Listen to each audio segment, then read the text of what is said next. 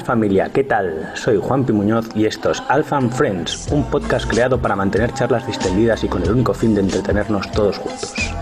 Empezamos.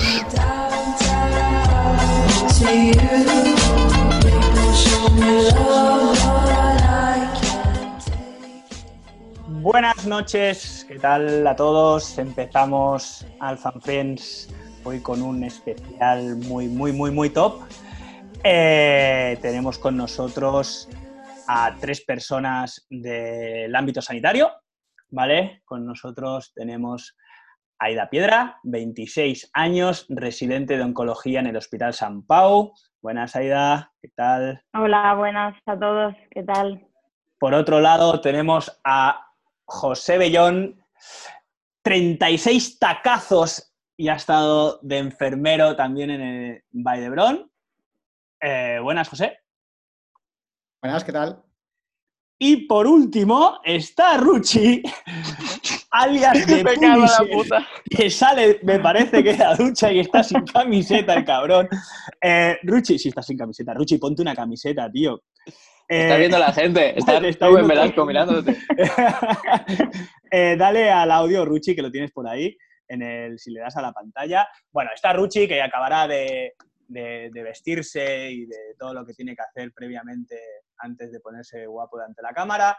Ruchi el músculo del box. Es, el, cuerpo del box. 35 eh, años, celador del Hospital Durán y Reinals o ICO, Institut Català d'Oncologia. Eh, Ruchi, ¿me oyes? Eh, ¿Por qué no presentas Lo hemos perdido. Y por, último, eh, Ferran el Guapo Rodríguez, colaborador mítico del programa, que va a ayudar a llevar. Eh, Vamos a darle magia. Exacto, a darle un poco de magia y fantasía al programa.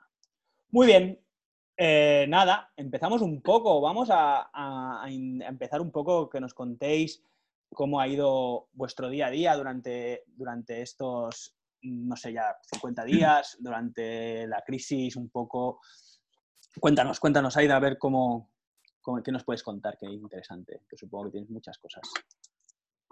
Pues bueno, eh, yo desde el, aproximadamente desde el 12 de marzo, una cosa así, entró en el hospital, bueno, ya desde antes había una situación que estaba cambiando en los servicios cada servicio se organizaba un poco como quería, pero había gente que se iba a casa para protegerse de no, de no infectarse, gente que se quedaba allí, se iban haciendo turnos, pero a partir del 12 de marzo eh, se, se, puso en el hospital como una situación de alarma y todo el mundo se volcó en el COVID. Empezaron a ingresar eh, muchísimos pacientes, empezó a venir muchísima gente a urgencias y todos los enfermeros, enfermeras, médicos, eh, sanitarios, todo el mundo eh, se dedicó al, al, COVID. Entonces yo eh, empecé a hacer turnos de 12 horas.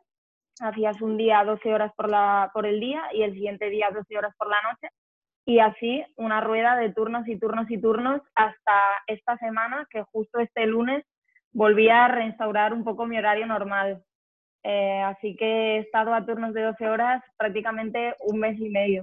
Muchas horas. Y bueno, no entiendo muchísimas horas extra, eh, básicamente no bien remuneradas hmm. y, y, bueno, eh, pues eso, la verdad que mi vida cuando iba a trabajar, pues a trabajar y cuando iba a casa a dormir y comer y estar tirada en el sofá porque las 12 horas eran bastante agotadoras. Algún rato que sacaba para entrenar cuando podía y, y ya está. Básicamente no he hecho nada más durante este tiempo. Muy bien. Bueno, bueno, nada. Ahora que, tenemos un poco, que parece que pinta algo más tranquilo, que espero que aproveches ahí un poco de relax, aunque sea que sé toco madera, toco madera. eso, eso, eso. Ahora luego entraremos en más detalles sobre qué está pasando todo, porque supongo que también hay mucho que decir. Eh, José, cuéntanos, porque tu caso es un poco especial, porque tú en, bueno, en realidad dejaste la enfermería, ¿no? Y has vuelto justamente para esta, para esta pandemia. Y nada, dale, dale, dale. Llevo muchos, yo estudié enfermería, soy diplomado en enfermería, yo estudié otra carrera, eh, me he estado dedicando a eso y no sé, era como mi, como mi conciencia me decía que tenía, me relaciono con gente de la sanidad, decían que hacía mucha falta sanitarios y por eso decidí volver. La verdad es que estoy en un servicio que he vivido otra parte distinta, yo trabajo en hospital a domicilio, entonces no he estado tanto en contacto como mi compañera Aida, no he vivido tanto ese estrés, lo, sé por mis compañeros, que me han estado contando cosas. Pero, pero bueno, la situación que hemos vivido es básicamente la misma. También situación de miedo, de pánico, estrés. Yo por lo menos he pasado por todas las fases. Hmm. Ahora estoy más animado. Muy bien, muy bien. Ruchi, ¿qué? Hola, ahora sí. Ahora Hombre, por fin. Muy bien. bueno, es que no se veía nada. Tenemos, ¿Tienes batería o no? Mm, no, un 8% solo. Bien, pues, pues va a ser fugaz, va a ser fugaz, no pasa nada. Lo, bueno, explotamos al máximo. Pero, pero si, te sacas, yo, ¿eh? si te sacas el auricular, ¿no se te escucha? Creo que no, es lo que. Sácalo un momento. A ver, ¿Sí? ¿Habla? Y tengo el altavoz. No, no. Oh, qué raro. Bueno, de vez en cuando ves cargando. De vez en cuando. No, se oye muy bajito, o sea, no oigo nada. Vale, vale, vale. A mí, me, oías, pero bajito, ¿no? Eh, no, se te escucha, a ti se te escucha. Bueno, nada. Eh, espero que estés eh, vestido por la parte de abajo, que se te ve. sí, sí, sí. He salido de la ducha, pero sí. Muy bien. Ruchi, cuéntanos un poquito brevemente cómo ha sido tu día a día esto, en, este, en esta época. Bueno, al principio, cuando empezó todo, bastante complicado, eh, la gente muy nerviosa, los trabajadores, eh, mucha desinformación y mucha mm, equivocación en cosas que, ¿sabes? Desinformación más que nada en tema mascarillas, guantes, cómo ponerte un traje EPI, cómo quitártelo. Em, y nada, y eso, más que nada eso, muchos nervios y bueno. Y nada, básicamente. Y, en, realmente, en algún momento habíais, aquí ya la dejo en el aire y vais respondiendo, cómo ha sido el temor, ¿no? De estar metidos ahí en los hospitales a nivel de vuestra salud y si realmente teníais miedo.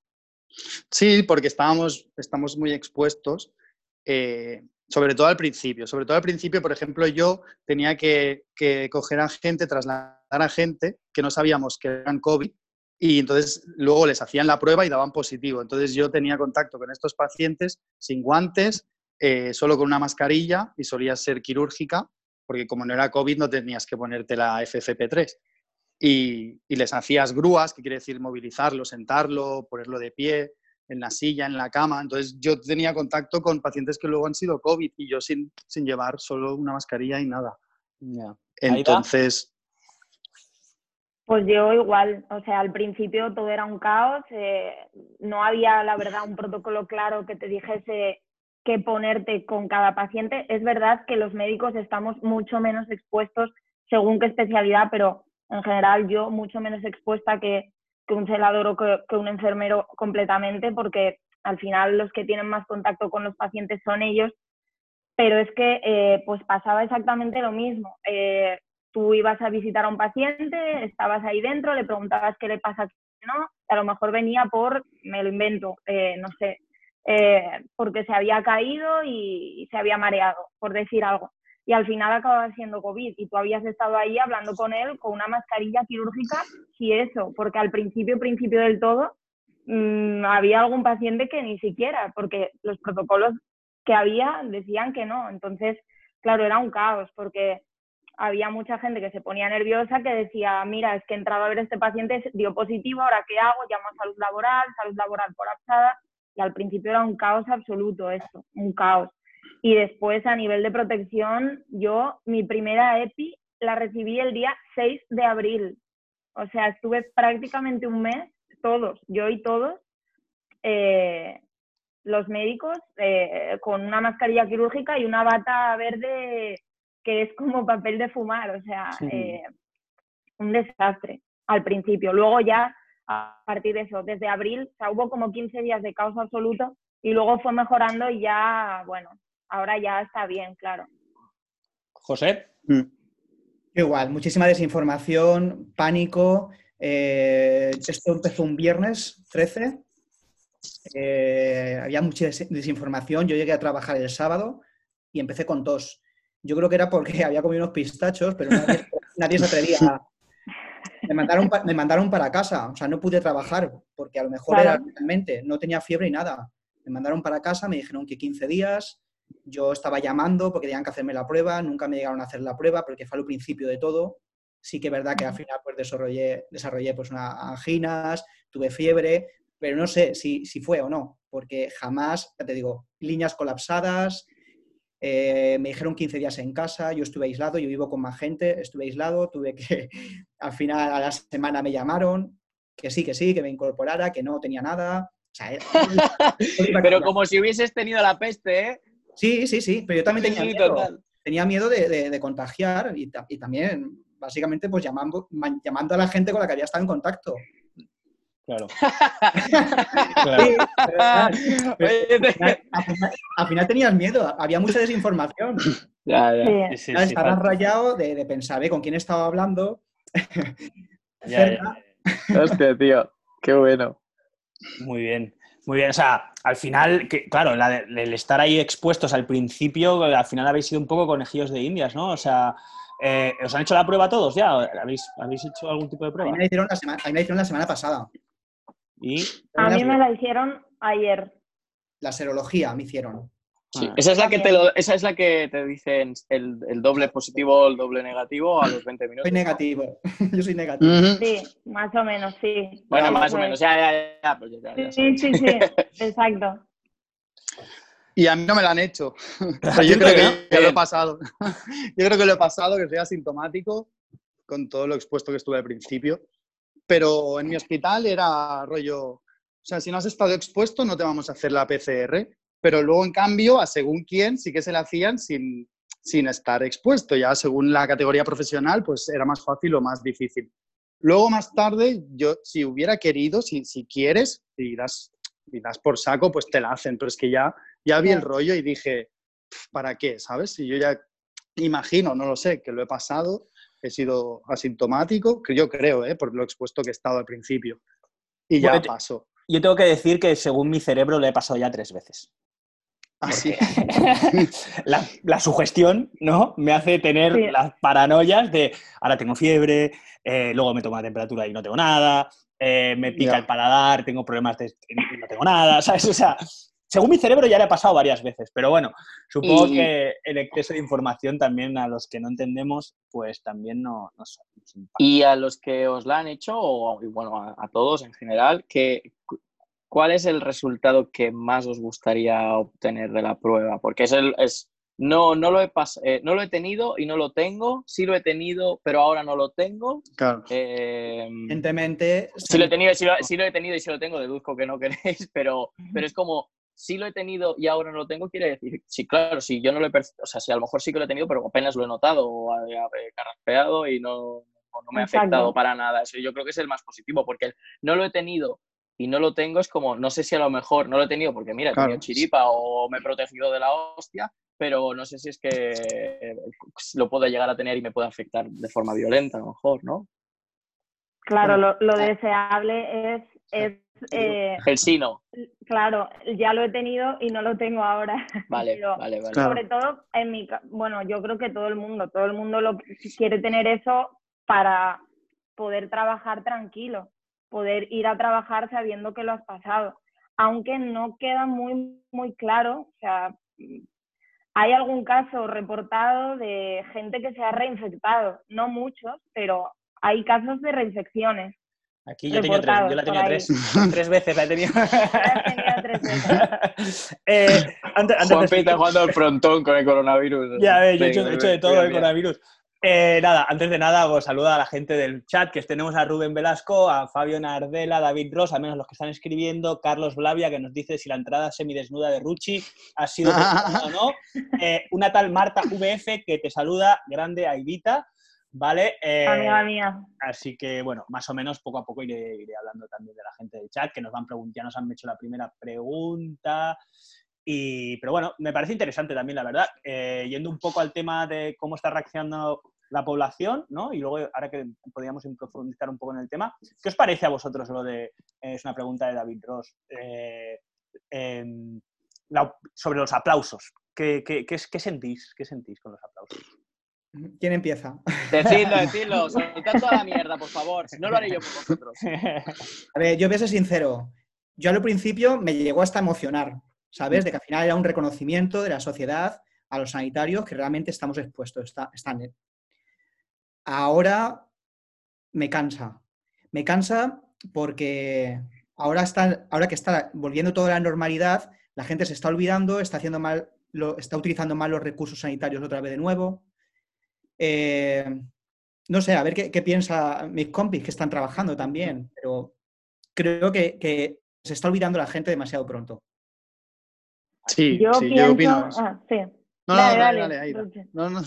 No, que yo pienso exactamente lo mismo. Los primeros días en el hospital hasta nos mandábamos mensajes y nos, nos emocionaba un montón. La gente se ha olvidado, o sea, ya está, se acabó.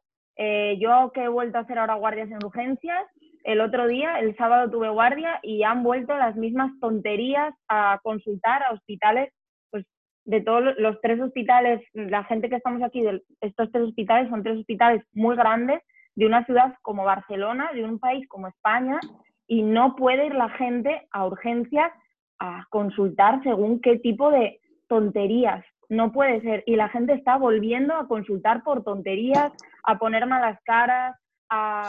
Pues el otro día con una señora que yo le explicaba la necesidad o no de, hacerle la prueba o no, y, que decía que no, que había que hacérselo porque había estado en contacto, porque no sé qué.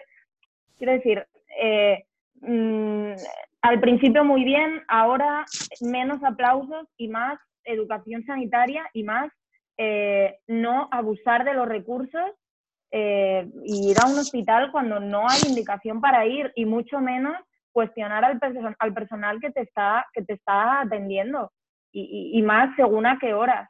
Eh, la gente ya se ha olvidado. Hace un par de semanas que se están olvidando y ahora ya de aquí para abajo.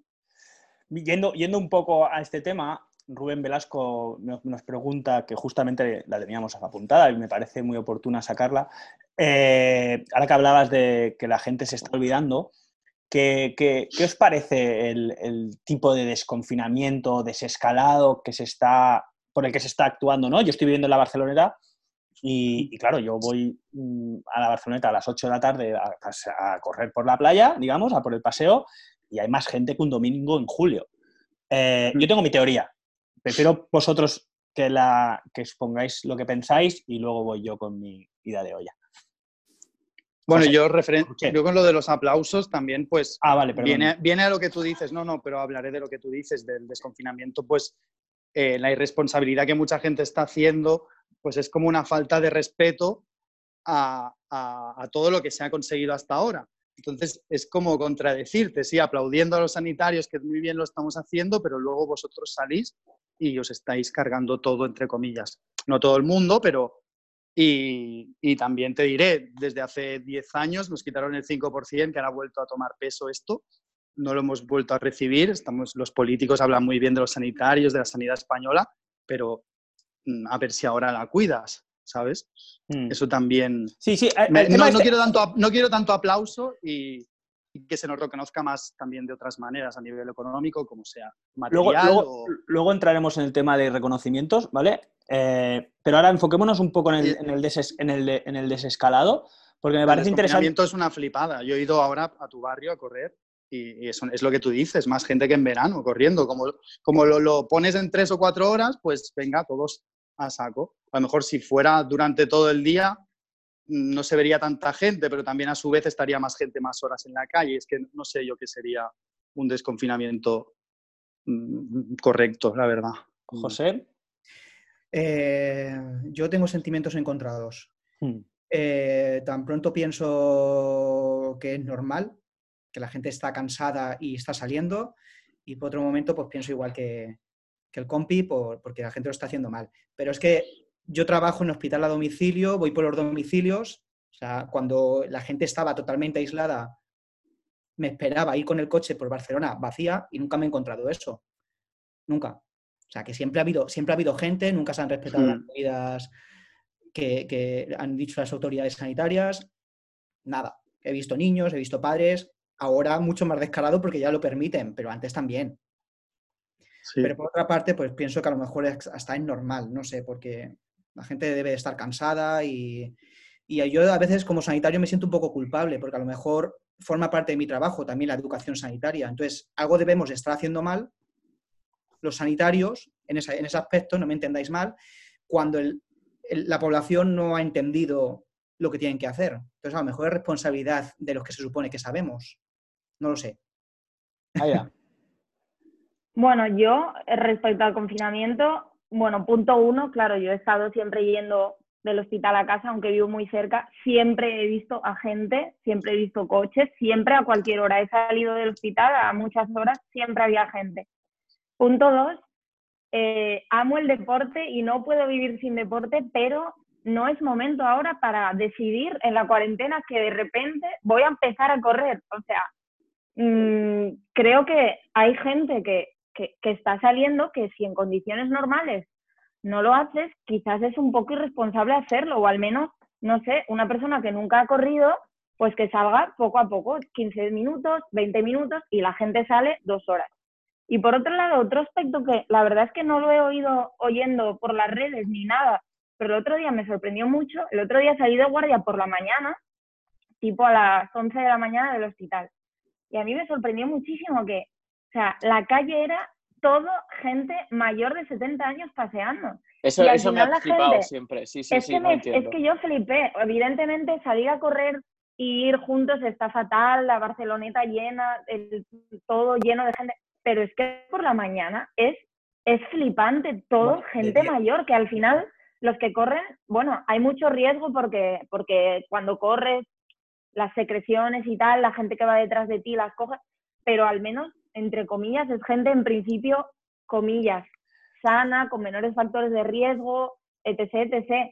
La gente de por la mañana es gente mayor, pluripatológica, con mil fármacos, y están ahí sentados en el banco en Avenida Gaudí, que está al lado de mi hospital, comentando, comentando, sin mascarilla.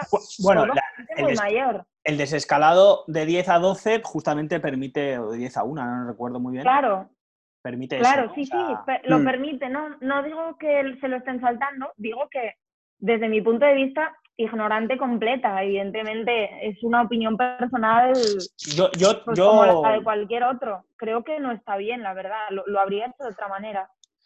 Yo, yo le he dado muchas vueltas eh, al tema, la verdad, y lo he hablado con bastante gente. Y, a mí me da la sensación, porque bueno, eh, yo creo que hay maneras mejores de, filtrar a la población. Se podría hacer tan simple por DNIs, o sea, en plan de los pueden salir a correr del cero, el que acabe del 0 al 10. Yo lo pensé. Que acabe del, 10 al 20 van por la noche y así se van turnando y haces un filtro. Y dentro del CABE la policía puede un poco filtrar o puede mantener un cierto control, ¿no? Tengo amigos aquí en la Barcelona Policía y justo hablaba con uno de ellos el domingo ya hablábamos de este tema, ¿no? En plan, claro, y es, para ellos es imposible. O sea, ellos, los policías salen y como no salgan con una escopeta y se pongan a disparar, la gente no se asusta. O sea, tú los ves y bueno, como hay que decir, multarán a dos, pero a los 2.500 que están detrás no los multas, ¿no? Entonces, yo creo que el gobierno es consciente de todo esto y, aunque muchas veces los mataríamos porque nos da la sensación de que, de que son ineptos o que no saben o que son tontos, detrás de ellos hay científicos y hay grandes estudios detrás de lo que hacen, ¿no? Y, a mí me da que pensar, y quiero, y ahí voy un poco a la pregunta, que a, ver qué os parece, porque está claro que hay un, bueno, falta Judith, que era la chica que, iba a ser la, que es estudiante, eh, estudia el coronavirus en, la Valle Brón, si no me equivoco, no ha podido al final asistir, y con ella también en su día lo hablábamos eh, en privado, y me decía que, que, se espera un repunte, ¿no? En octubre, noviembre está como, parece que podría ser que volviéramos incluso a confinarnos, ¿no? Entonces yo creo que, que, en cierto modo eh, el gobierno lo que está haciendo es la gente útil, ¿no? La que no es pluri, no sé qué has dicho antes, no pluripatológica, no sé cuál ha sido la palabra técnica que has usado ahí, eh, la están dejando salir simplemente por el hecho de que se inmunice en cierto modo. O sea, de, si tú a la gente la mantienes confinada, entiendo que el virus, mm, o sea, la gente no, crea inmunidades y, no, y, no, y al final nunca lo pasa hasta que en algún día, en alguna casualidad, cogiendo algo del súper y rascándote lo que sea, ese día lo cojas y tal, ¿no? De esta manera, estás haciendo que la, la, la población activa que teóricamente ha dado menos problemas dentro del hospital, digo teóricamente porque yo no tengo los datos, pero por lo que he escuchado, Mm, son los que más se salvan y los que menos riesgos tienen, eh, vas, que, vas haciendo que vaya, se vayan inmunizando. En cierto modo, las UCIs, y, corregidme, ahora se han vaciado, o sea que ahí podría haber cierto control de UCIs. Y la gente que, está saca, que, que ocupaba más UCIs, la has sacado de esa población y le permite solo de 10 a 1 o de 10 a 12, no recuerdo exactamente cuál es el horario. ¿no? ¿Qué creéis sobre esta teoría? ¿Que es muy loca o tiene sentido o no sé? Porque es que si no, otra explicación no le doy. ¿eh? O sea, realmente eh, el caos que yo vivo, porque vivo en la Barceloneta, es brutal. Es brutal. O sea, yo ahora, como dueño de un box, me tengo que comer la cabeza yo y todos los boxes de, Cataluña y de España y solamente del mundo, comerse la cabeza de, no, intentar abrir cuanto antes posible para que la gente no se contagie, pero luego todo el mundo va a la Barceloneta y hace lo que quiere. O sea, yo tengo que convertir mi box en un laboratorio de la NASA, que vamos a entrar, que parecemos todos con escafandras caminando así y cubriendo a los, a los coaches para que no se infecten, etcétera, etcétera, etcétera, para que luego todo el mundo diga, me voy a correr y se meta en medio de la Barceloneta y, ala, y ahí que hagan lo que quieran. Bueno, yo, creo que, en este caso eh, tendríamos que diferenciar, es que se habla de, yo creo que se está eh, utilizando el mismo protocolo o casi el mismo protocolo para todo el país, pero es que el país es muy diferente y no es lo mismo un núcleo urbano como Barcelona o como Madrid, que, que, un pueblecito en el extrarradio, que yo que sé, que las islas sobre todo, en La Gomera que estaban hablando, en La Gomera, con la densidad de población que tiene, sea la que sea, solo que ocho casos. Entonces, claro, eh, en este caso para mí el mejor protocolo sería un protocolo específico para cada núcleo urbano, porque es lo que digo, no es lo mismo Barcelona que un pueblo con 300 habitantes o con menos. Entonces, claro, el desconfinamiento tendría que, que tendría que adaptarse a la superficie en la que, en la que esté trabajando. Entonces, es que no se puede. Si tú estableces unas normas para todo el mundo, al final, pues eh, yo creo que el gobierno lo que está intentando hacer es algo entre comillas, para, todo el mundo y no va a funcionar igual para todo el mundo, porque claro, si te dicen que puedes salir a hacer deporte en un pueblo con mil habitantes, pues estarás la más de gusto y la más de bien y todo va a funcionar súper rápido y probablemente puedas volver a la, a la normalidad en la mitad de la mitad de tiempo. ¿Aquí qué va a pasar? Aquí es imposible, es imposible. Es lo que decís vosotros, es que está saliendo todo Cristo que yo creo que esto va a ser yo-yo total y hay mucha gente que no ha hecho deporte nunca, que ha salido ahora, está saliendo ahora y a los dos días va, va a estar lesionado o va a estar no sé qué, que son cosas que, que, todo lo que hagamos ahora, para bien o para mal, va a tener la consecuencia que tenga en el futuro. Entonces, bueno. ¿Qué pensáis, ¿qué pensáis un poco de, de, esto? de la tengo, se me va a pagar, ¿qué hago? Eh, Tengo un 1%. Pon, póntela, a cargar y escucha mientras. O haz pues es que, no puedo escuchar. Bueno, espera. Póntela a cargar. José, sigue tú mientras, mientras Ruchi hace eh, de las suyas. A ver, tiene un poquito de sentido lo que estás diciendo, no es ninguna locura. Yo creo, a ver, primero que la actividad económica tiene que continuar. Hay un montón de negocios que están parados. Y, a ver, es que eh, ya te digo, estoy como muy confundido. Ahora que estoy pensando en este tipo de cosas, en estas últimas semanas, tan pronto pienso una cosa como pienso en otra. Eh, por otra parte, creo que lo estamos haciendo mal y ya no es culpa ni del gobierno, ni... El gobierno ha puesto unas cosas muy claras. ¿Quién puede salir a una hora, a otra hora, a otra hora? Lo que no puede ser es que la gente joven, que tiene de 6 de la mañana a 10, de la a 10 salga a correr, a las 10 eh, deje, coja el perro y vuelva a salir, eh, a las 11 coja al niño pequeño y vuelva a salir y, al final pues está saliendo todas las horas. Entonces, yo creo que no se puede echar la culpa al gobierno en ese, en ese caso. ¿Tú crees que más en conciencia? Tenemos que ser más autorresponsables, igual que también cuando hablaba Aida de, acudir a urgencias sin, por tonterías, igual que hay que tener un autocuidado de nuestra propia salud, también tenemos que ser conscientes de lo que está sucediendo y decir, bueno, pues voy a aprovechar mi horario para sacar al perro y para hacer todas mis, cositas. Ya. Ahí da. Sí, bueno, en la línea que decía antes, lo de salir a correr sin haber corrido nunca. Eh, estoy completamente de acuerdo con él. Y, por contestar un poco a lo que estabas planteando antes, que vuelvo a decir que yo soy una ignorante y, que no, no, sé nada, pero, pero es lo que se está hablando, que, ya lo he oído, que pueda ser para, para que la gente, para que se cree como una inmunidad de rebaño y, y que, y que así pues eh, se eviten contagios más adelante. Pero eso me choca mucho con lo que comentaba de, de la gente mayor. O sea, es que no, no veo normal que los mayores salgan todos a la vez a la misma hora. No lo sé. Es que yo pienso mucho en todas estas cosas que estamos comentando, pero nunca llego a una, a una conclusión. Y evidentemente Como si fuese a también lo- es que, y lo que decís de, de que no es lo mismo aquí que, que en cualquier otra ciudad, evidentemente, vamos, o sea, cada ciudad debería ser de una manera y se está yendo a una, que entiendo que es complicado, ¿eh? Pero, y también lo que comentabas de la policía, también, no sé, entiendo que no se puede ir una pistola detrás de todo el mundo, pero fue, es que yo nunca, nunca, nunca me han pedido, yo, nosotros íbamos como con, con un papel del hospital, con el nombre de, el número de trabajador, no sé qué, nombre, no sé qué. Nunca me han pedido un papel, el DNI, nunca me han pedido nada en, desde el 12 de marzo. Han pasado casi dos meses. Nunca me han pedido nada. Sé de compañeros que sí, ¿eh? Sobre todo los que vienen en el metro, tal. Hay gente a la que le han preguntado, pero no sé, quizás un mínimo, una imagen de ver ahí a alguien, de, igual a la gente le hubiera dado un poco de cosas, que yo no he visto prácticamente policía. Es que tú tienes cara de doctora, Aida. Yo te, yo Sí, no te- son las gafas, Sí, son sí. las gafas. Las cara de doctora. Es imposible te pares. Oye, ¿puedo contar una anécdota que viene Sí, a cuento? oiga. Joder, claro.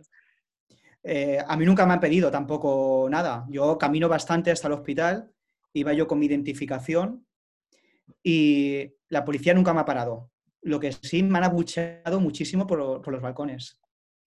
Ah, a mí también. Es que cara de Me he sentido fatal. ¿Pero Estaba así abucheado mi- por qué? Pues me han dicho de todo. ¿Dónde vas? Que no tienes, tú no tienes perro. Porque, a ver, era cuando... Ah, ok, salí- ok, ok, ok, ok. Claro, yo, yo que soy enfermero. ¡Hijo puta! ¡Que tú puedes caminar yo no! Sí, sí. Bueno, me han me han dado con las cacerolas ahí en Plaza de Seps. Me han estado... Claro, claro, claro. Al final es como que tuviéramos que, o tuvierais que ir como uniformados todo el día, como para saber de qué trabajáis y, y- y que al final lo que estáis haciendo, haciendo vosotros es salvar el país, ¿no? Y, Eh, y- y- y- y qué, qué egoísta es la gente, porque es que seguro que te disfrazas de, de enfermero sin serlo y la peña te va comiendo el culo por la calle, ¿eh? Sí, bueno, sí, sí. es un- Seguro, sí, sí. yo, creo que, yo creo que también estamos juzgando a, el- la ansiedad, ¿no? O, el momento crítico. Y, sí que es verdad que todos, yo se lo explico a esa persona que te estaba bucheando y se lo explicamos bien y flipa, yo no, y te dice, yo no lo haría. Y en ese momento lo hace, ¿no? Porque está en un momento difícil y, esa situación le enerva el, del poder estar en casa y que tú estés caminando, ¿no? O sea, bueno, es, hay que tener, no digo, no voy a hacer eh, como sea abogado del diablo, ¿no? Y darle como favor, pero sí que también a, a veces hay que un poco la empatía de decir, bueno, entiendo que el otro esté nervioso y... Bueno, sé. yo lo, enti- lo entiendo perfectamente porque Sí, mental- Sí. mentalmente yo lo hago también. Claro. Y no sé, y estoy juzgando y no sé, esa señora o ese señor que a lo mejor pues también son doctores y trabajan en el hospital. No, Eh, y que esa gente no puede saber si tú eres o no, Exacto. pero en el momento no, piensas, llevo aquí 15 horas sin dormir y este pago me está bucheando y te cagas en todo, pero bueno. ya, ya, ya. sí. Eh, pregunta Carlos Blavia eh, si habéis visto mucha gente joven sin patologías en un estado muy grave. Una cosa, no hagamos de esto en plan si hay uno y que parezca que haya muchos. O sea, que si hay, hay y después cantidad un poco, ¿vale? Porque si no tampoco vamos a crear aquí una alarma que al igual no existe, ¿no? Sí, hombre, sí, esto es como el salsa rosa, tío. Tiene que ser. Sí, no, salva- seamos, esto es el seamos- salva. seamos un poco realistas, porque al final es un tema delicado y estamos todos eh, eh, un poco, pues, nerviosos, ¿no? Saber qué, qué está pasando en realidad, ¿no? Un poco esa visión que vosotros tenéis porque entráis eh, cada día en un hospital y, no sé, pues la gente le interesa. Vale, yo, yo estuve en planta durante, durante todo el periodo, había gente que estaba en urgencias, gente que estaba en la UCI, gente que estaba en planta. Yo estaba en planta, es decir, gente ingresada. Entonces yo, gente que entraba en urgencias, he oído cosas, pero bueno, como no las he visto, tampoco quiero hablar. Gente en planta, sí he visto gente joven. Para nosotros, gente joven es eh, 50, ¿vale? Vale. Eh, he visto Sí, sí, gracias por el matiz. caso- he visto algún caso, he visto algún caso en mi planta de gente con veintipico años, pero con cosas pulmonares, tipo asmas y cosas así. pocos casos. He visto como tres casos. Gente de 50 años sí que he visto bastante más y gente de 50, 50 y pico en la UCI intubados y bastante tiempo intubados. Sobre todo gente, otra vez, pues con asma, con obesos, sobre todo gente obesa, gente solo obesa, solo por la obesidad con 50 y pico años, eh, eh, vamos, es, sé que ha habido gente en la UCI que llegaban a la planta desde la UCI, o sea que sí, evidentemente no era el grueso, no es cuestión de alarmar a la gente en extremo, pero sí que hay casos y las personas de 50 y pico años sí que están en el hospital y a día de hoy en la UCI y a día de hoy en las plantas y en la UCI muy graves, intubados mucho tiempo. Sí, sí que lo hay. No es el grueso para nada, pero, pero sí que hay.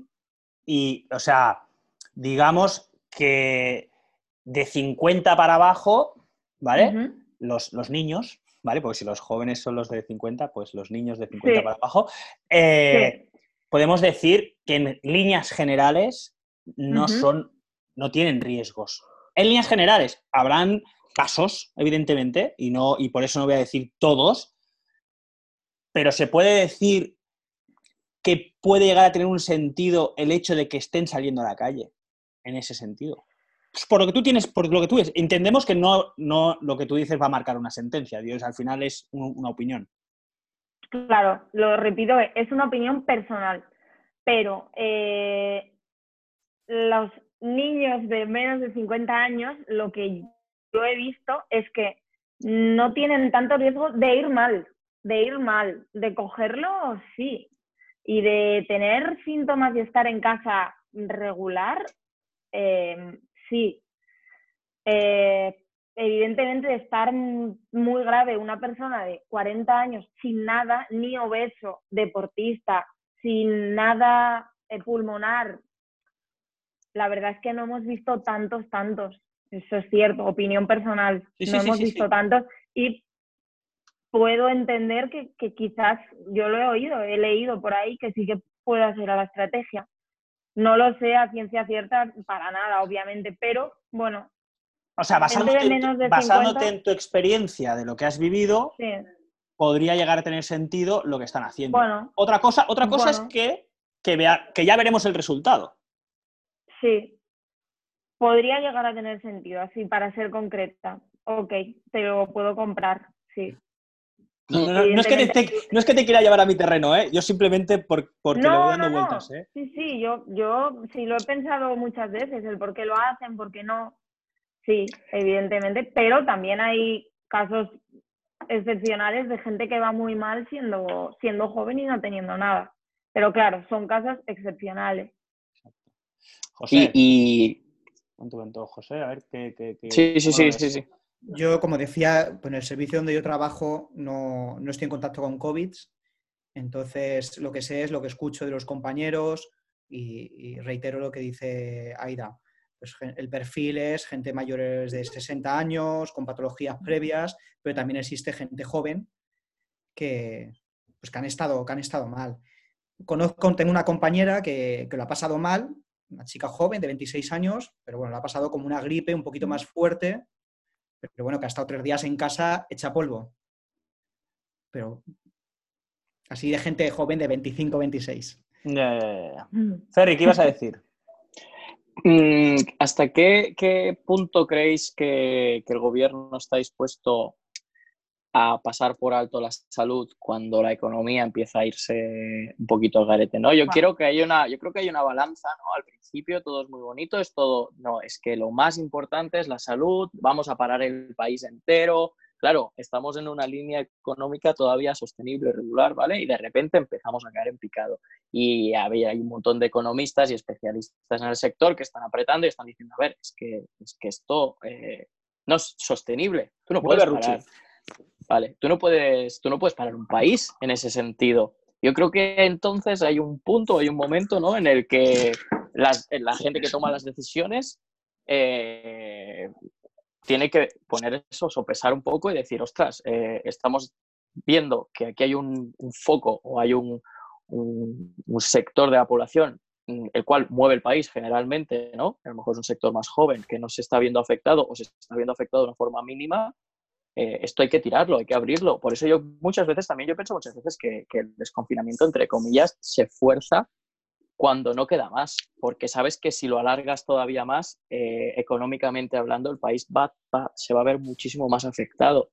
Y entonces, claro, eh, aquí, sobre todo vosotros los sanitarios, ejercéis un papel y todo lo que todo lo que estamos hablando aquí, pero bueno, pasáis a segundo plano, porque al final eh, la salud pasa a segundo plano y lo que es la pela es lo que es la pela. Yo creo que esa línea ya se ha pasado. O sea, yo creo que eh, si solo miramos salud, solo miramos salud, evidentemente habría que haber estado más, más tiempo confinados como estábamos antes y creo que la desescalada, o sea, yo siento que, que la, el desconfinamiento ha sido muy heavy. O sea, yo cuando pensaba el primer día que dejen salir, me imaginaba algo mínimo. No, no, no. Cuatro, tres horas para correr, los niños con patines y con bici, por la mañana los mayores. O sea, yo creo que esa línea ya se ha pasado y evidentemente el país se está metiendo en un pozo y si se sigue el confinamiento iba a ser una situación muy complicada, pero es que yo creo que ya se, eh, o sea, si no hubiese sido por la economía, eh, yo creo que, que, se hubiera mantenido más el confinamiento. pero, hay, cosas... pasándote lo que tú decías de que has visto tan pocos casos, menores de 50, etcétera. A ver, o sea, no, no, yo, no, no, ahora no estoy diciendo tu opinión, sino basando en, con tu opinión y yéndote al tema económico, ¿no? O sea, piensa que el Estado tiene, supuestamente, tiene toda la información o gran parte de la información del, mapa global de lo que está pasando. Y si ellos tienen la misma sensación que tú, están diciendo, se nos está yendo el país a la mierda y tenemos mm. una cantidad de población activa que me lo puede levantar, que la tengo encerrada en casa, que en el fondo, si de cada 10 me mueren, se me mueren cero y medio, es como que... tira. Pero, pero un inciso, es que por eso lo quería dejar claro. Yo estuve en planta, que son pacientes estables. Yo no he estado ni en la UCI, no he estado en la UCI nunca, ningún turno, por lo tanto, yo no sé muy bien, sé de oídas, pero yo no sé si hay gente de 40 años intubada, lo sé de oídas, pero no lo he visto, y tampoco he estado en urgencias, que realmente ahí es donde la gente ve qué casos hay y qué no. ¿Sabes? Ah. Yo he visto a los ingresados, gente que tiene COVID que ha necesitado un ingreso, por eso matizaba, ¿sabes? Entonces mi, mi, mi, mi visión es un poco sesgada. Ruchi y, el gato. ¿Tú has estado en urgencias? Ahora habla Coco, ahora habla él. ¿Eh? ¿Tú has estado en urgencias? no, es que mi hospital es oncológico, ¿vale? Entonces los pacientes de COVID que teníamos tenían que tener, tenían cáncer. Y no ha habido, no, no es como Belviche, nosotros estamos al, otro lado de la Gran Vía y Belviche sí que había un montón de casos en UCI, en, bueno, todo. Y nosotros máximo hemos tenido 30. Ahora, ah, la semana pasada llegamos a tener dos solo ahora creo que hay cuatro o cinco. O sea, teníamos unidades como paliativos, los pacientes terminales, que ya no había paliativos, era todo, todo COVID con, con, algún tipo de oncología, con alguna patología. Pero, y ahora lo que pasa es que esa planta, por ejemplo, por ejemplo, paliativos, se ha vaciado, ya hay los dos pasillos para pacientes sin COVID, y, lo que pasa es que no están viniendo por miedo a estar en un hospital. Entonces hay un pasillo vacío y el otro lleno. Y tendría que estar los dos llenos y no vienen los pacientes. Ya, ¿sabes? se, ha generado un poco el temor. Sí, sí. sí. Eh, ahora, igual entra Leila, que es otra, bueno, ya la conocemos todos, también es enfermera, y, eh, le he pasado el link, o sea que puede ser que entre. Vale, vale, muy bien. Eh, otro, otro de los temas, creo, interesantes, y creo que aquí nos podéis ayudar los tres, es el uso de cómo se usan las mascarillas, qué mascarillas hay que usar y los guantes. Creo que es un tema bastante interesante eh, que creo que hay gente que está muy desinformada. Me uno bastante al tema. Hmm. José, dale. Bueno, venga, empiezo. ¿Por qué empiezo? ¿Por guantes o mascarillas? Eh, lo que quieras. Ahí viene Leila. A ver, el uso de los guantes. un segundo. Leila, estamos hablando. Eh, no sé si me está escuchando. Leila, ¿me escuchas? Te escucho. Eh, otro, de los temas, creo saca, No, Leila, saca el YouTube. Sí, sácalo, Eh, es el uso de cómo se usan las mascarillas. búscalo aquí porque si no. Dale, Leila. Eh, estamos hablando de mascarillas y guantes. Va José, que va a hablar del tema. Que, Uso de, uso de guantes. Venga, a ver. Que lo estoy viendo muchísimo y, y- y lo peor de todo es que lo estoy viendo dentro del ámbito sanitario. Lo estoy viendo a compañeros. A ver, caballeros y señoras, se ponen los guantes. Luego sacan el móvil para escribir o para hacerse una foto con todo puesto.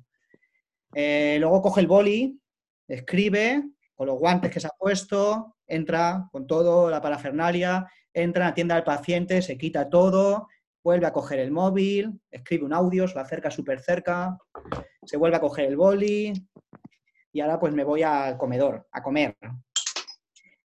Voy al ascensor, a la planta cero, que es donde toca todo el mundo, ¿sabes? Los- yo trabajo en el Valdebrón, son 10 plantas, pues en la planta cero, que es donde está el comedor, toca todo el mundo. Los de la 10, los de la 9, los de la 8 y así. O sea, el botón cero, ahí puedes pillar de todo. Y a comer. Entonces yo a veces pienso que el virus hasta es tonto. ¡Qué jefe! Lo creo, ¿eh? Sí, sí, Creo que, creo que el virus tampoco es tan... No, a ver, por favor, perdonadme de esto, no lo creáis, que yo, no, bueno, yo tampoco soy influencer, no creo que me haga mucha gente. Sí, mañana salimos pronto. A veces pienso de que el virus no es tan listo como... Como debería, ¿no?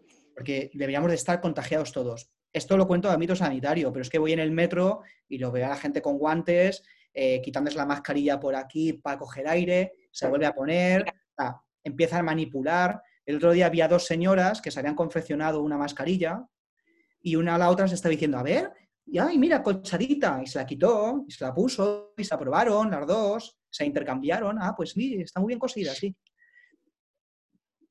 bien. Genial todo. Entonces, bueno, pero dentro del ámbito sanitario igual, pero yo también, ojo, yo trabajo turno de 12 horas y cuando llevo 6 horas yo ya no sé si me toca la cara, si me pica, y al final nada. El primer día sí, también, pero llevamos ya 6 semanas o 7 semanas y después de un turno de 12 horas yo ya no sé lo que he hecho.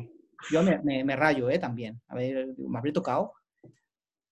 Pero es normal, piensa una cosa, que al final tú empiezas y al principio lo teníamos todo muy claro, lo limpiábamos todo súper mega bien, hacíamos todo, y, y ahora como que nos hemos relajado todos, ¿eh? Al final eh, intentamos hacerlo todo lo mejor posible, pero al final eh, es que no podemos vivir tan restringidos eternamente, es que es imposible, a nivel ya mental y de todo. Y es que... es que es lo que hay. Mascarillas quirúrgicas, FP2, FP3, eh, Mascarillas quirúrgicas o- EGB1, EGB2, o sea, no sé He pensado lo mismo. Luego, Qué bueno. pasada, la semana pasada fui a, a un curso que nos hicieron a- en el hospital a nivel de salud laboral para hablar de este tema de las mascarillas y de todo esto y lo que nos dijeron sobre todo es que para un nivel de gente normal con una mascarilla relativamente no hace falta ni que se fuera quirúrgica al final necesitamos que sea algo para taparnos y sobre todo mantener las distancias no tocarnos que si mantuviésemos las distancias simplemente hasta sin mascarillas esto no se propagaría. Pero como no las mantenemos, porque nos juntamos, lo suyo es poner una barrera.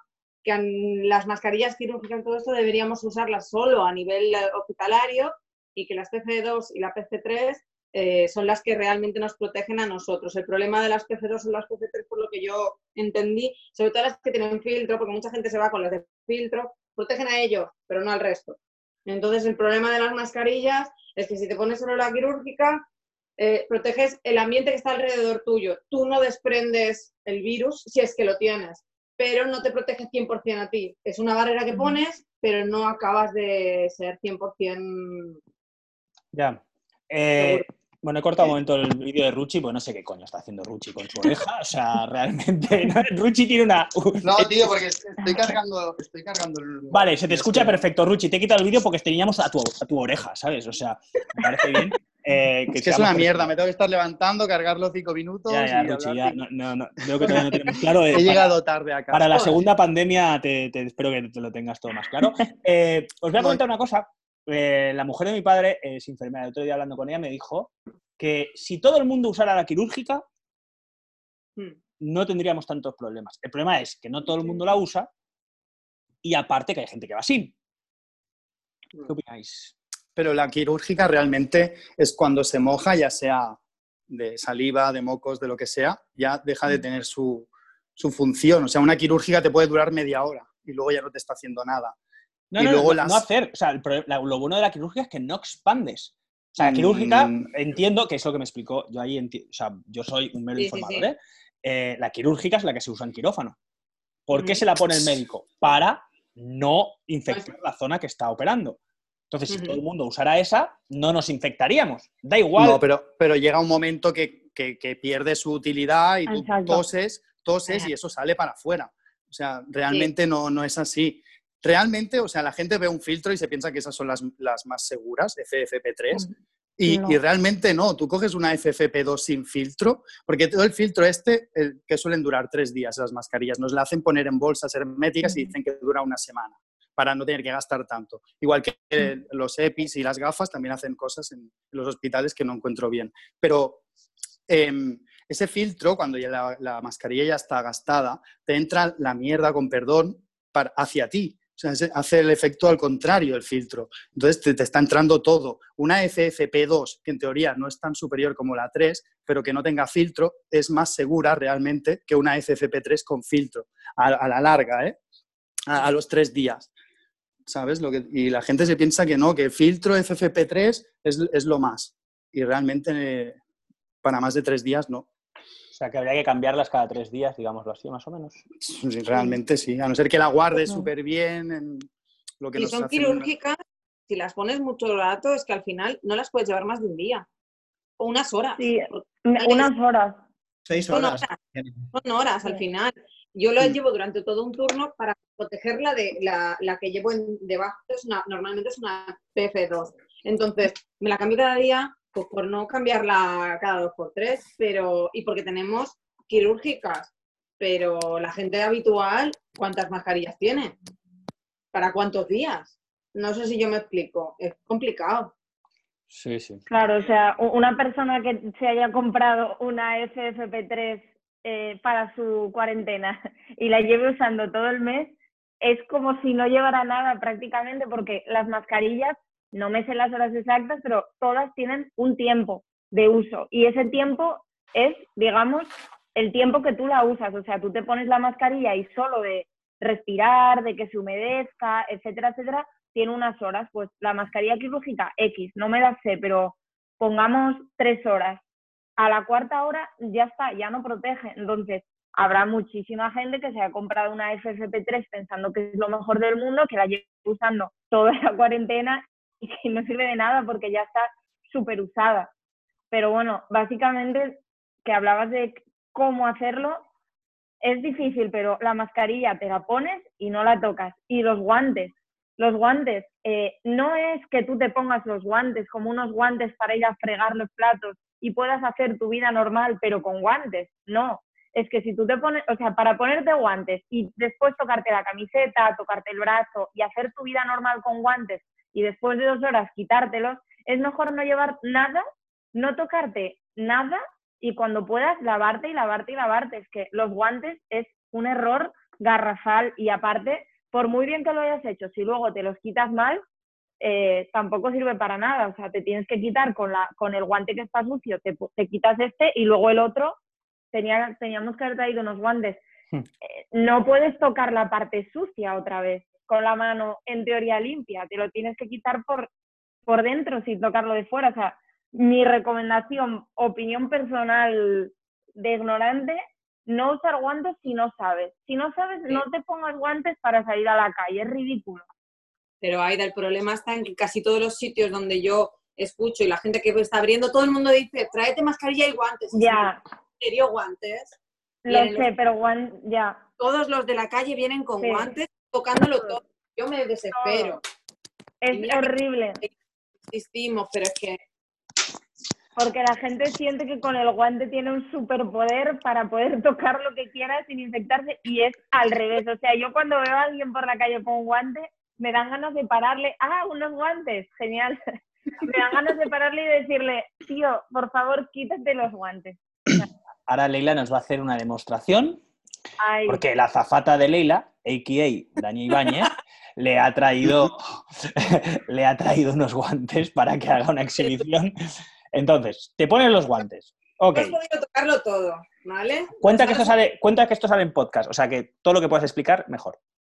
Vale. Entonces, tú has podido tocar cualquier cosa. La idea está en que con estos guantes, que has podido tocar cualquier superficie, cualquier cosa que pueda estar contaminada, no te toques los ojos, ni la cara, ni nada, sobre todo, ¿vale?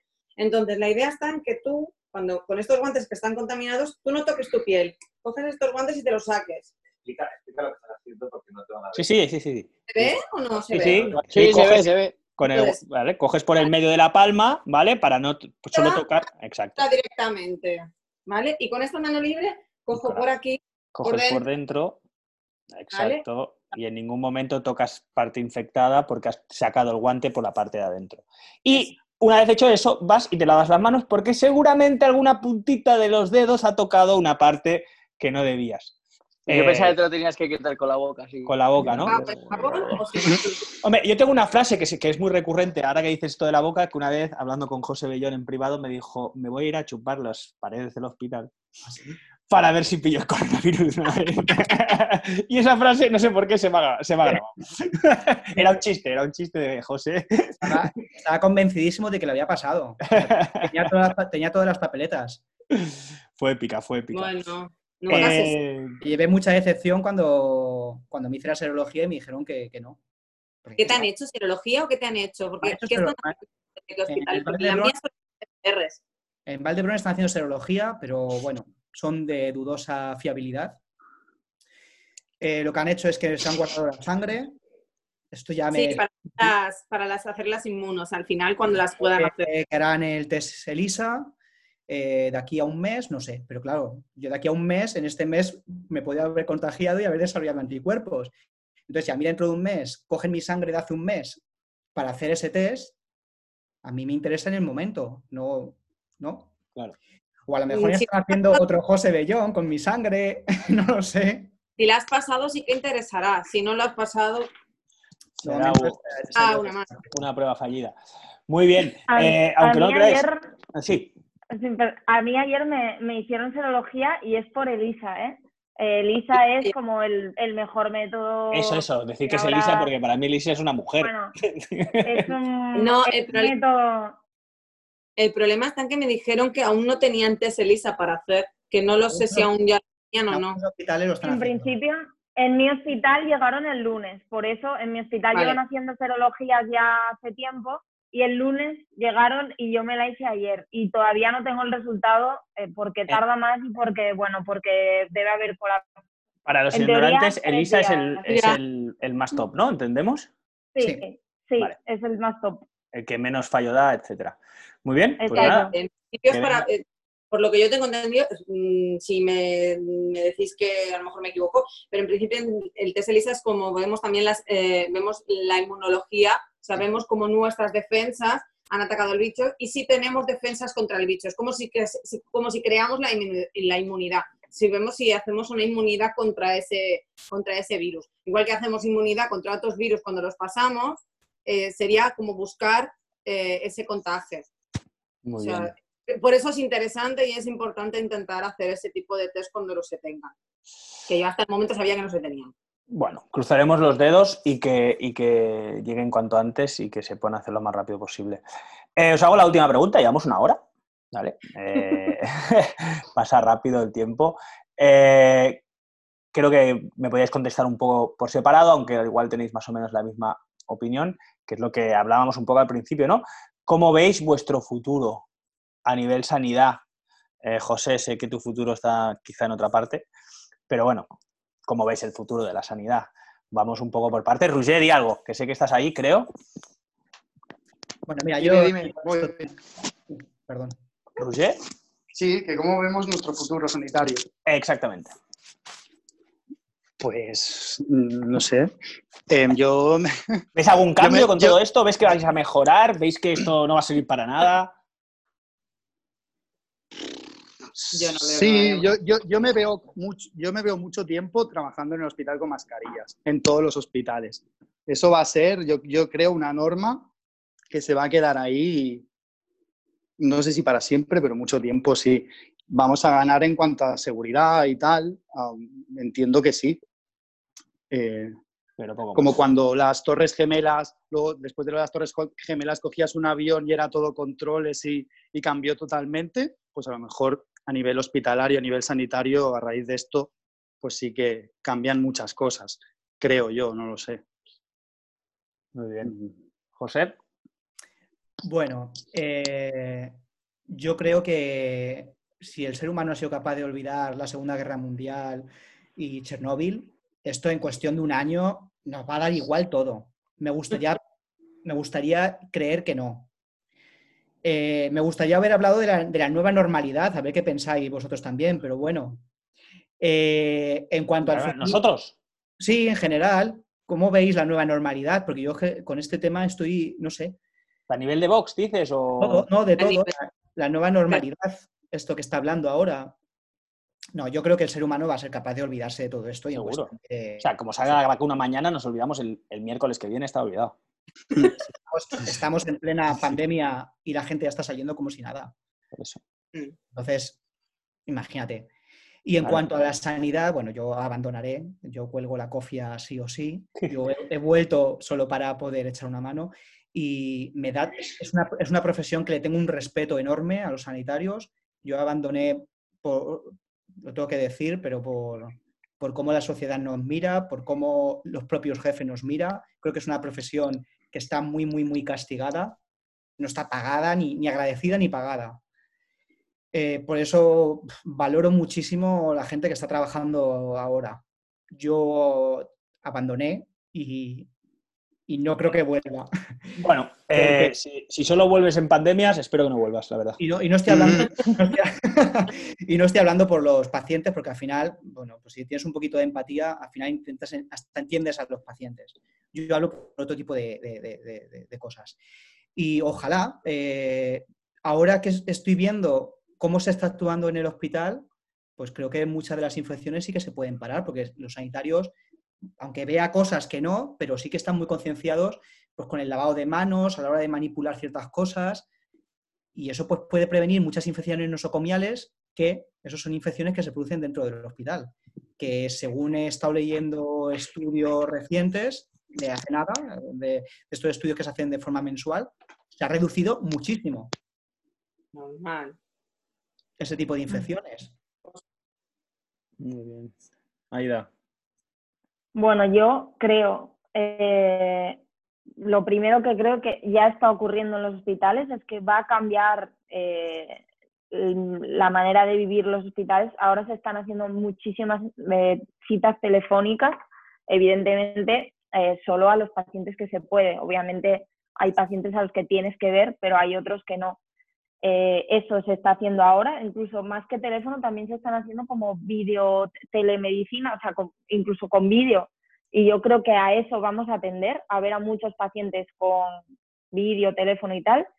Y con respecto a, a la gente, eh, yo soy muy joven, muy joven y ya me afecta el, el cómo la gente, mm, hay mucha gente que nos agradece, sí, pero en general, eh, oye, tal cantidad de barbaridades, eh, tipo eh, yo te pago, tú estás aquí, o todos te pagamos, si tú estás aquí es para que trabajes y me tienes que atender bien, nos cuestionan absolutamente todo, o sea, cualquier sanitario ha estudiado un montón de años, sea quien sea, enfermería, quien sea, eh, ha estudiado un montón de años, ha pasado mil exámenes de no sé qué, mil oposiciones, empezar en turnos horribles de noche, de no sé qué, donde no quieren, y nos cuestionan. O sea, cuestionan, ¿y por qué no me hacen un TAC? ¿Y por qué no me hacen una resonancia? ¿Y por qué no no sé qué?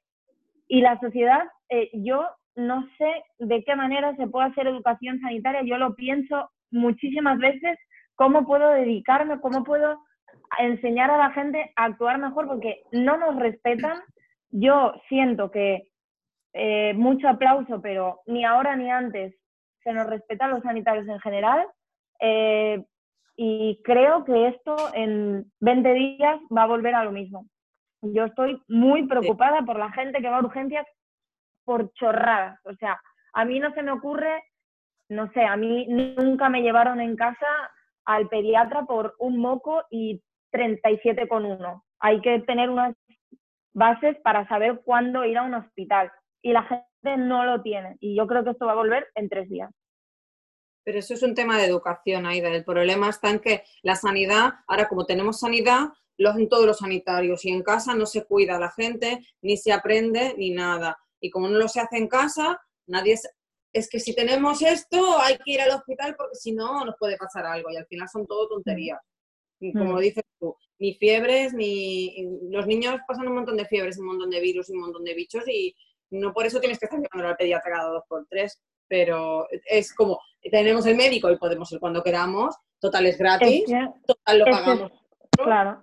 y Solo hay la- que ver que ahora, normalmente, en mi hospital, en San Pau, normalmente un día normal de entre semanas hay unos 120 pacientes. Durante el coronavirus había 25.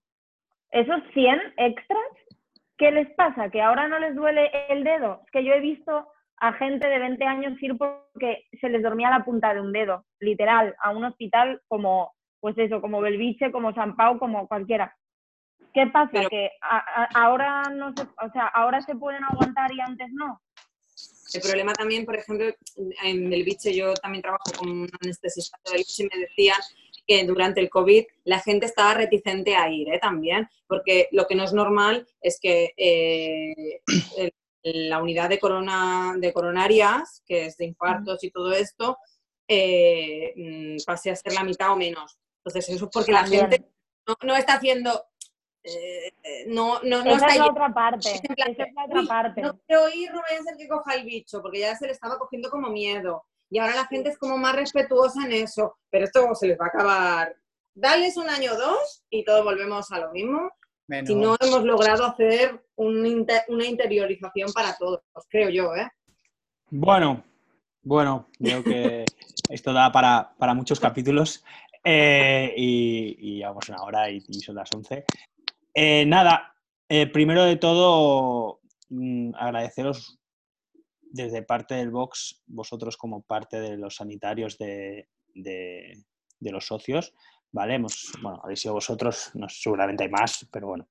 Eh, agradeceros mucho vuestro trabajo. Eh, no soy de los que suelo, ir a aplaudir mucho, pero he salido alguna vez. Eh, Yo nunca. Y estoy, orgu- y estoy, y estoy súper orgu- y estoy súper orgulloso de eso. Os lo juro por Dios, ¿eh? yo prefiero Yo agradeceros. Salgas. Yo prefiero que no salgas. Estoy harta de escucharlo. Es un gesto súper hipócrita. Bueno, yo creo, yo creo que como gesto eh, para mantener a la sociedad unida, unida a nivel psicológico dentro de una pandemia es un gesto posible, o sea, que, que puede tener un sentido, ya no solo eh, hacia, hacia el favor ¿no? que se le hace o el, el orgullo que puede sentir un sanitario viendo toda la población saliendo, sino como un gesto de comunidad, un gesto de que estamos todos a una. Yo ahí le puedo ver un sentido y creo que lo tiene. Eh, por otro lado, el sentido de agradecimiento, creo que cuando te dicen muchas veces gracias o muchas veces te quiero o muchas veces al final pierde un poco el sentido y creo que ahí es donde yo dejo ya de sentirlo y si no lo siento pues tampoco no soy una persona muy, muy hipócrita en ese sentido. Pero bueno, ya que os tengo delante, os agradecemos mucho vuestro trabajo. Eh, la verdad que obviamente sin vosotros esto no, no estaría siendo posible superarlo y que, y que gracias por jugaros la vida, gracias por, por el esfuerzo. Eh, mm, pensad que en mi caso, en el caso de la gente, bueno, en general gente que trabaja, que tiene empresas, etcétera, muchos no nos damos cuenta que las, las- la, la queremos salvar a nivel económico, pero se está salvando gracias a gente como vosotros y que, y que nada, ojalá que puedan cambiar las cosas para que sintáis más cómodos y orgullosos de lo que estáis haciendo, que al final lo más bonito en esta vida es conseguir una vocación y tirarla hacia adelante y vivir de ella. O sea, que no perdáis ese punto vocacional que al final es el que os hace feliz y que la felicidad empieza en vosotros. Si los demás os reconocen o no, pues que, bueno, es lo que hay, ¿no? Al final el que se va a dormir y el que trabaja cada día y el que se la juega, eh, sois vosotros, tenéis que disfrutarlo y espero que realmente al final todos reconozcamos. Y os lo dice una persona que tiene un padre médico y la mujer de mi padre es jefa de sección de enfermería en Girona, o sea que sé un poco, o como mínimo he vivido un poco esa aurea. Así que, pues, mi pequeño aplauso, ¿vale? Seguir así, eh, luchando y que nada, que gracias de parte del box. No sé si Ferran quiere añadir algo más al respecto. No, la verdad es que ha sido, ha sido interesante sobre todo ver el punto de vista de, de todos y cada uno, porque obviamente cada uno de, de vosotros lo vivís desde, de una forma muy diferente. Pero bueno, joder, está bien. Eh, sería muy hipócrita decir, ostras, es que estás haciendo tu trabajo, es que este es tu trabajo y tú has decidido hacer esto. Por, una parte es real y es una realidad, pero es como llevar tu trabajo al extremo del extremo y encima lo estáis haciendo lo estáis haciendo bien. Por lo tanto, claro que, que, os merecéis los aplausos, por supuesto, y os, y os merecéis el reconocimiento, pero como decía Ida, yo creo que, que la mayor muestra de reconocimiento sería, y de respeto sobre todo, sería, sería que la gente se inculcase y se, se centrase un poquito y se, se, se- informara, pero de forma correcta, de, de cómo tiene que actuar, de qué tiene que hacer y de hacer las cosas bien sobre todo. Pero muy bien, chicos. Yo estoy súper orgulloso de que seáis de nuestro box. y hay tantos que hay en otros boxes, ¿eh? Tampoco nos olvidemos Exacto, que la verdad que supuesto. boxes y otras partes. Así que nada, os agradecemos a vosotros, a la gente que está en el chat, eh, por la participación y esperamos vernos pronto. Ahora estamos haciendo todo lo posible para que el box no se convierta en un laboratorio de la NASA y que podamos hacer pronto eh, nuestra función, que es daros clases de CrossFit, etc. Así que nada, buenas noches a todos y gracias por venir. Esto ha Eh, sido chicos, el Alfanfen Sanitarios. Buenas noches. Buenas noches.